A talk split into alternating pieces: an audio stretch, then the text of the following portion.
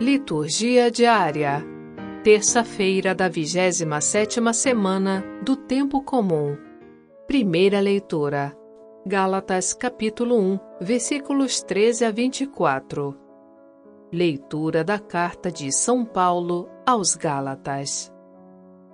Irmãos, certamente ouvistes falar como foi outrora a minha conduta no judaísmo, com que excessos perseguia e devastava a Igreja de Deus e como progredia no judaísmo mais do que muitos judeus de minha idade, mostrando-me extremamente zeloso das tradições paternas.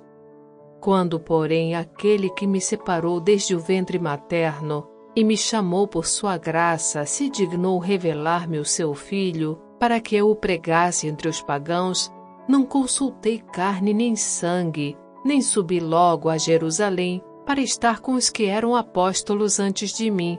Pelo contrário, parti para a Arábia e depois voltei ainda a Damasco. Três anos mais tarde, fui a Jerusalém para conhecer Cefas e fiquei com ele quinze dias. E não estive com nenhum outro apóstolo a não ser Tiago, o irmão do Senhor. Escrevendo estas coisas, afirmo diante de Deus que não estou mentindo. Depois fui para as regiões da Síria e da Cilícia.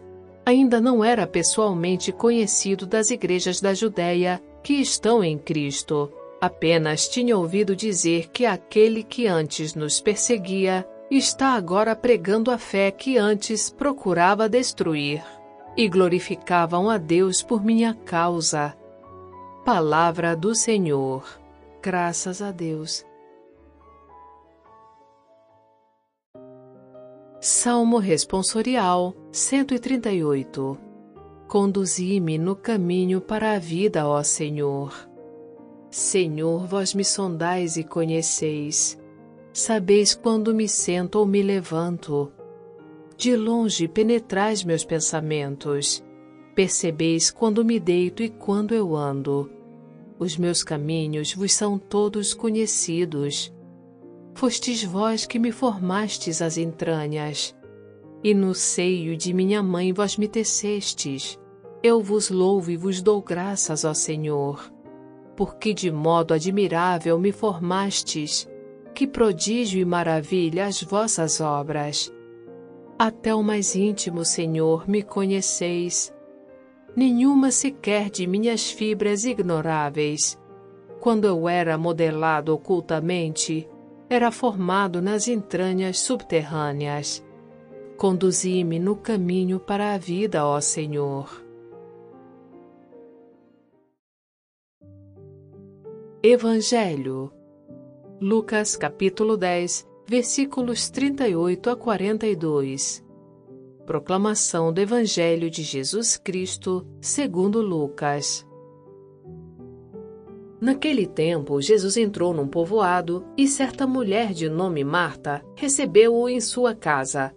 Sua irmã, chamada Maria, sentou-se aos pés do Senhor e escutava a sua palavra. Marta, porém, estava ocupada com muitos afazeres. Ela aproximou-se e disse: Senhor, não te importas que minha irmã me deixe sozinha com todo o serviço? Manda que ela venha me ajudar. O Senhor, porém, lhe respondeu: Marta, Marta, tu te preocupas e andas agitada por muitas coisas. Porém, uma só coisa é necessária.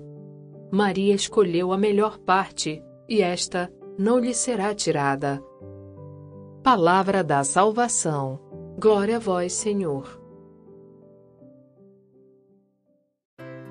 Você já conhece nosso aplicativo Liturgia Diária com Áudio? Além das liturgias, temos centenas de orações, reflexões e outros conteúdos em texto e áudio. Liturgia diária com áudio Vox Católica, seu momento diário de reflexão.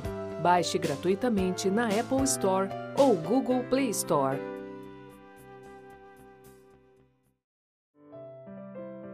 Frase para reflexão: A oração é um meio seguro e indispensável para obter a salvação.